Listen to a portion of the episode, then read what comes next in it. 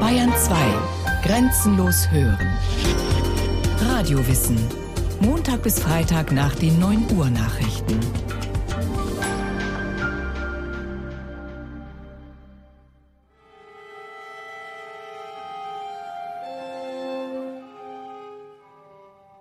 Im Juni 1942 wurde das Reserve-Polizeibataillon 101 nach Ostpolen verlegt und bezog Quartier im Bezirk Lublin. Das Besatzungsregime im Osten und was dort geschah, war den rund 500 Männern bis dahin aus eigener Anschauung nicht bekannt. Noch in Hamburg war das Bataillon allerdings an der Deportation der Juden aus Norddeutschland beteiligt gewesen. Die Reservisten des Polizeibataillons 101 hatten Wachdienst bei der Registrierung der Juden und deren Verladung in Züge. Ein Teil von ihnen war als Begleitmannschaft mit diesen Deportationszügen in den Osten gefahren, nach Lodz, Riga und Minsk. Dieses Fahrtziel erfuhren wir erst während der Reise, als wir bereits Warschau passiert hatten. In Minsk wurde unser Transport nun von einem SS-Kommando erwartet.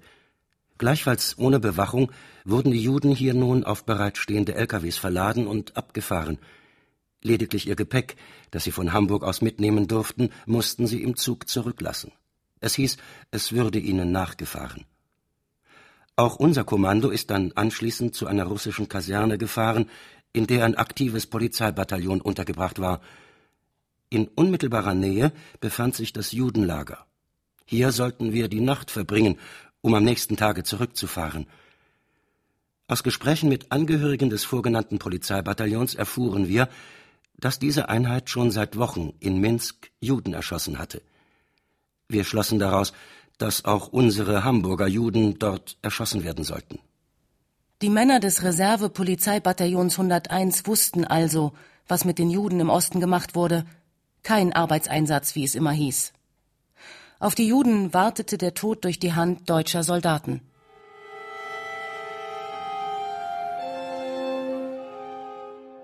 Von den Angehörigen des Reserve-Polizeibataillons 101 liegen schriftliche Protokolle der Aussagen vor, die sie bei Vernehmungen durch die Staatsanwaltschaft Hamburg gemacht hatten. Der US-amerikanische Historiker Christopher Browning hat die Akten ausgewertet. Sein Buch Ganz normale Männer ist die Grundlage dieser Sendung. Es geht um elf Offiziere und weitere 486 Männer, Unteroffiziere und Mannschaften zusammengerechnet. Dazu noch fünf Verwaltungsangestellte. Bis auf die Offiziere waren fast alle erst nach dem Überfall auf die Sowjetunion eingezogen und in Hamburg ausgebildet worden. Das Durchschnittsalter lag bei 39 Jahren. In der Mehrzahl arbeiteten die Männer vorher als ungelernte Arbeiter im Hamburger Hafen oder als Lkw-Fahrer. Einige waren selbstständige Handwerker. Mit der Morgendämmerung des 13. Juli 1942 trafen Mannschaftslastwagen mit den Männern des Reserve-Polizeibataillons 101 bei Josefhof ein, einer kleinen Ortschaft im Süden des Bezirks Lublin, in der zu diesem Zeitpunkt etwa 1800 Juden lebten. Am Ortsrand von Josefhof ließ der Bataillonskommandeur Major Wilhelm Trapp die Männer von den Lastwagen absitzen und im Halbkreis antreten. Er gab bekannt, dass wir in dem vor uns liegenden Ort eine Erschießungsaktion durchzuführen hätten und brachte dabei auch ganz klar zum Ausdruck, dass es Juden seien, die wir erschießen sollten. Während seiner Ansprache erinnerte er uns daran, an unsere Frauen und Kinder in der Heimat zu denken, die dort Bombenangriffe zu erdulden hätten. Insbesondere sollten wir daran denken, dass viele Frauen und Kinder bei diesen Bombenangriffen ihr Leben lassen müssen. Mit dem Gedanken an diese Tatsachen würde es uns leichter fallen, die Befehle während der bevorstehenden Aktion auszuführen. Major Trapp erwähnte, dass diese Aktion ganz und gar nicht in seinem Sinne sei, sondern dass er diesen Befehl von höherer Stelle bekommen hätte. Nach den Aussagen der Bataillonsangehörigen muss dem Kommandanten dieser Befehl ziemlich unangenehm gewesen sein.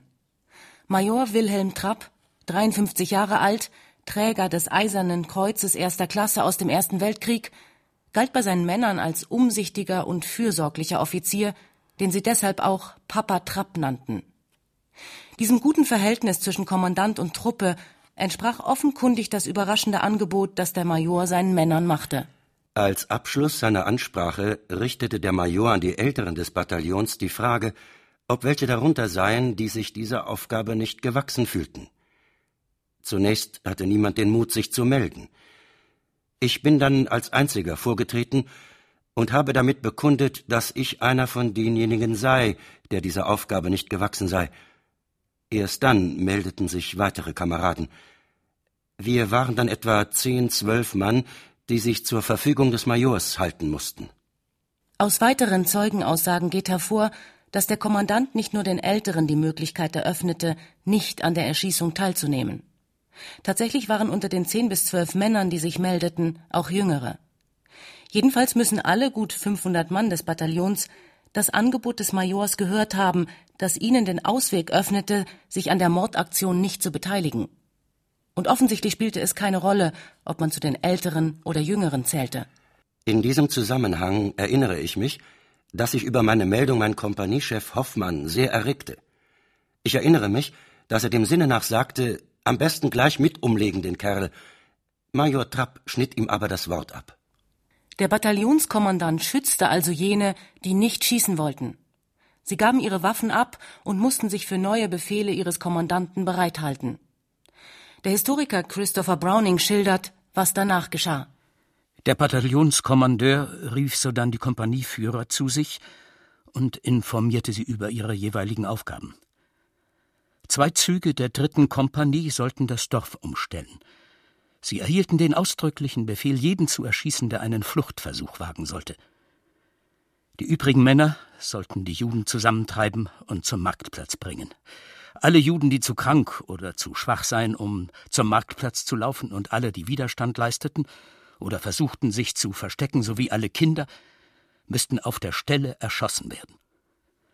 Anschließend sollten einige Männer aus der ersten Kompanie die auf dem Marktplatz selektierten Arbeitsjugend in ein Lager eskortieren, während der Rest der ersten Kompanie den Befehl hatte, zum Wald vorzurücken und Erschießungskommandos zu bilden. Ich weiß auch, dass nach diesem Befehl gehandelt wurde, denn als ich während der Räumung durch das Judenviertel ging, habe ich überall erschossene Greise und Säuglinge gesehen. Ich weiß auch, dass während der Räumung sämtliche Insassen eines jüdischen Krankenhauses von den Durchsuchungstrupps erschossen wurden. Keine der Aussagen der Beteiligten lässt den Schluss zu, dass auch nur einer der Angehörigen der Suchtrupps versucht hat, Juden, die sich versteckt hatten, bewusst zu übersehen oder sie gar laufen zu lassen. Wer nicht gehen wollte oder konnte, wurde gemäß dem Befehl des Kommandanten erschossen, die anderen zum Marktplatz getrieben. Dort sortierte man etwa 300 arbeitsfähige Männer aus und führte sie zum Bahnhof ab, von wo sie in ein Lager nahe Lublin deportiert wurden. Währenddessen demonstrierte der Bataillonsarzt den Männern der ersten Kompanie, wie sie die Juden zu erschießen hätten. Ich entsinne mich genau, dass er zu dieser Demonstration noch den Umriss eines menschlichen Körpers, zumindest von der Schulterpartie aufwärts, aufzeichnete oder andeutete und dann genau den Punkt bezeichnete, auf den das aufgepflanzte Seitengewehr als Hilfsmittel angesetzt werden sollte. Nach der Instruktion durch den Arzt brachte ein Lastwagen das Erschießungskommando zu einem nahegelegenen Wald, wo man auf die Opfer wartete.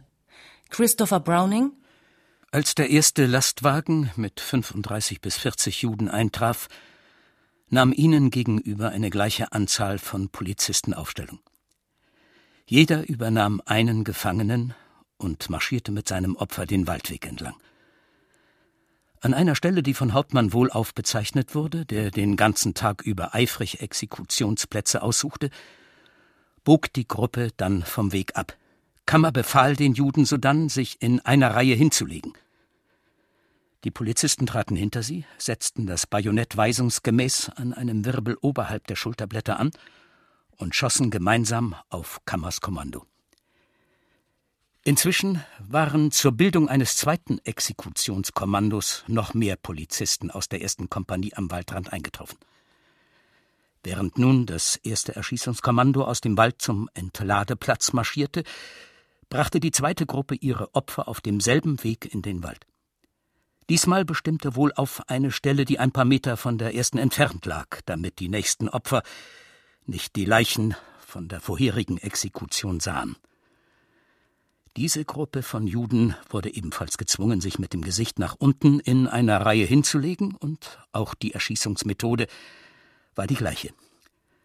Den ganzen Tag über ging der Pendelverkehr der beiden Erschießungskommandos zwischen Entladeplatz und Wald weiter.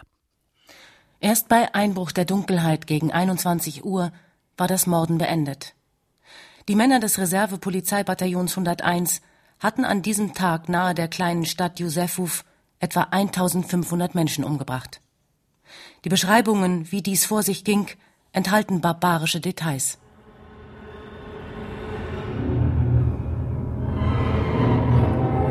Es war aber keinesfalls so, dass derjenige, der die Erschießung der Menschen durch eigene Hand nicht durchführen wollte oder konnte, sich von dieser Aufgabe nicht auch fernhalten konnte. Es wurde hier keine scharfe Kontrolle durchgeführt. Ich blieb also bei den ankommenden LKWs und betätigte mich auch an der Ankunftsstelle, jedenfalls gab ich meinem Verhalten einen solchen Anschein. Es ließ sich nicht vermeiden, dass der eine oder andere meiner Kameraden bemerkte, dass ich nicht mit zur Exekution ging, um Schüsse auf die Opfer abzufeuern. Sie bedachten mich daher mit Bemerkungen wie Scheißkerl, Blutarmer und anderem, womit sie ihr Missfallen zum Ausdruck brachten. Irgendwelche Folgen sind für mich daraus nicht entstanden. Ich muss erwähnen, dass ich nicht der Einzige war, der sich von der Beteiligung an den Exekutionskommandos fernhielt. Aber erst nachdem sie einige ihrer Opfer per aufgesetztem Genickschuss umgebracht hatten, ließ sich eine größere Zahl an Polizisten ablösen. Durch den Schuss wurde meinem Juden das gesamte hintere Schädeldach abgerissen und das Gehirn bloßgelegt. Teile des Schädels sind dabei meinem Zugführer ins Gesicht geflogen. Dies war für mich der Anlass, nach Rückkehr zum Wagen zu unserem Spieß zu gehen und um meine Ablösung zu bitten, mir war durch den Vorfall derartig übel geworden, dass ich einfach nicht mehr konnte. Vom Spieß bin ich dann auch abgelöst worden. Die Männer ließen sich also nicht von dieser grausamen Aktion befreien, weil sie das Töten unschuldiger Menschen an sich für falsch oder abartig hielten, sondern weil sie die Umstände nicht ertragen konnten. Nachdem ich eine Erschießung durchgeführt hatte und zur nächsten Erschießung am Abladeplatz mir als Opfer eine Mutter mit Tochter zugeteilt wurde, und ich mit diesen ins Gespräch kam und erfuhr, dass sie Deutsche aus Kassel waren, fasste ich den Entschluss, mich nicht mehr an Exekutionen zu beteiligen. Mir war die ganze Sache jetzt so zuwider, dass ich erneut zu meinem Zugführer ging und ihm erklärte, dass mir immer noch übel sei und ich nicht mehr könne und um meine Ablösung bitte. Hätte er weitergemacht, wenn Mutter und Tochter polnische Jüdinnen gewesen wären?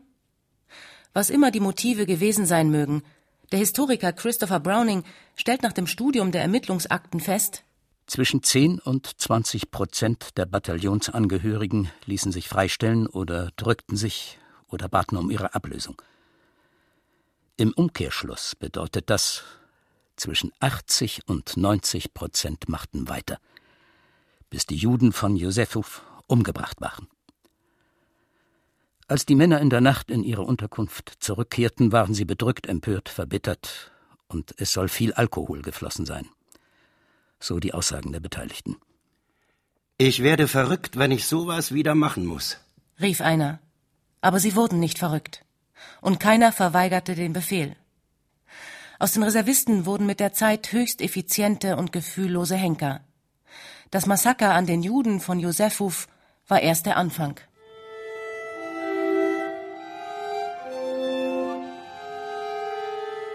Das Reserve-Polizeibataillon 101 war beteiligt an der Ermordung von mindestens 38.000 Menschen und an der Deportation von mindestens 45.000 Menschen in das Vernichtungslager Treblinka. Das bedeutet, 83.000 Menschen wurden im Zeitraum zwischen Juli 1942 und November 1943 seine Opfer. Mit einer Brutalisierung durch den Krieg lässt sich das nicht erklären. Das Bataillon war nie im direkten Kriegseinsatz und agierte fernab von Kampfhandlungen. Aktionen wie die gegen die Juden von Josefów hatten nichts mit Partisanenbekämpfung zu tun. Die Frauen und Kinder, die Alten und die Gebrechlichen, die sich nicht mehr aus ihren Betten erheben konnten, waren keine Widerstandskämpfer. Wenn mir die Frage gestellt wird, weshalb ich überhaupt zuerst mitgeschossen habe, so muss ich dazu sagen, dass man nicht gern als Feigling gelten wollte. Danach ist nicht der ein Feigling, der unschuldige Zivilisten aus ihren Betten holt und erschießt, sondern der, der nicht mitmacht. Wenn man überhaupt von Zwang sprechen kann, dann kam der aus der Gruppe. Denn die Männer vom Bataillon 101 wurden nicht gezwungen. Ich muss vor allen Dingen mit aller Entschiedenheit sagen, dass sich für die Exekutionskommandos auf eine entsprechende Anfrage der Vorgesetzten grundsätzlich genug Freiwillige gemeldet haben. Ich muss noch hinzufügen, dass sich sogar zu viele Freiwillige gemeldet haben, so dass einige zurückgestellt werden mussten. Wie ist das möglich? Die Deutschen fühlten sich zur Zeit des Nationalsozialismus einem normativen Modell verpflichtet, das die Erniedrigung und Verfolgung anderer Menschen nicht verurteilte, sondern forderte, und das im letzten Drittel des Dritten Reiches auch vorsah, dass es notwendig und gut sei zu töten. Schreibt der Sozialpsychologe Harald Welzer in seiner Studie Täter, wie aus ganz normalen Menschen Massenmörder werden. Die Nationalsozialisten hätten einen sogenannten Referenzrahmen aufgebaut, erklärt Welzer. Und innerhalb dieses Referenzrahmens, der die Juden zu absoluten Parias der Gesellschaft machte, war Schritt für Schritt alles erlaubt. Zuerst wurden die Juden aus ihren Berufen entfernt, aus den Schulen, den Universitäten, den Vereinen und, und, und. Bis es keinen Kontakt mehr gab. Dann definierte ein Gesetz die Juden als nicht zugehörig, und wer sich trotzdem mit ihnen einließ, beging Rassenschande und kam ins Zuchthaus. Dann verloren sie ihren Besitz. Immer heftiger wurde die Schraube der Unterdrückung angezogen, bis sie, gekennzeichnet durch einen gelben Stern an der Kleidung, vollständig aus der Gesellschaft ausgeschlossen waren und schließlich ganz entfernt, sprich deportiert wurden. Der Jude wurde von uns nicht als Mensch anerkannt, erklärte zwei Jahrzehnte später einer aus dem Reservepolizeibataillon 101 den Ermittlungsbeamten. Wenn dem so ist, dann ist alles möglich. Dann dürfen auch Kinder, Frauen, Männer, Alte, Gebrechliche erschossen werden, weil es der geltenden Moral entspricht, schreibt der Sozialpsychologe Harald Welzer. Der gesellschaftlichen Aufforderung zur Unmenschlichkeit, wie sie von der nationalsozialistischen Moral ausgeht, wird individuell gefolgt, indem unterschiedliche Formen unmenschlichen Handelns gewählt werden. Die nationalsozialistische Moral definiert, was getan werden soll. Die Rollendistanz reguliert zwischen diesem Sollen und dem individuellen Wollen. Ich habe mich, und das war mir möglich, bemüht, nur Kinder zu erschießen – es ging so vor sich, dass die Mütter die Kinder bei sich an der Hand führten.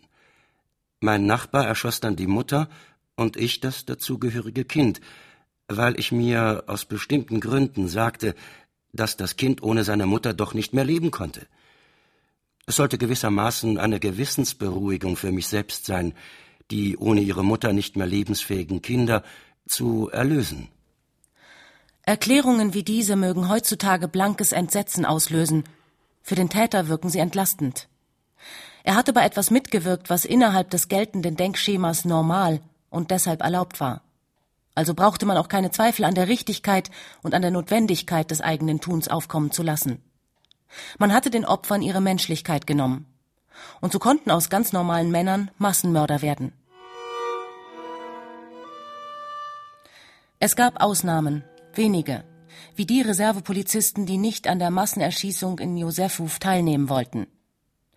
Der Militärhistoriker Wolfram Wette schätzt, unter den rund 19 Millionen Angehörigen der Wehrmacht waren etwa 100, die sich bei bestimmten Gelegenheiten dafür entschieden, Menschen zu helfen, anstatt sie zu töten oder sie ihrer Ermordung auszuliefern. Diese 100 waren im Sinne der NS-Moral nicht normale Männer. Primo Levi, Überlebender des Vernichtungslagers Auschwitz-Birkenau, schrieb später Wer gefährlich ist, das sind die normalen Menschen.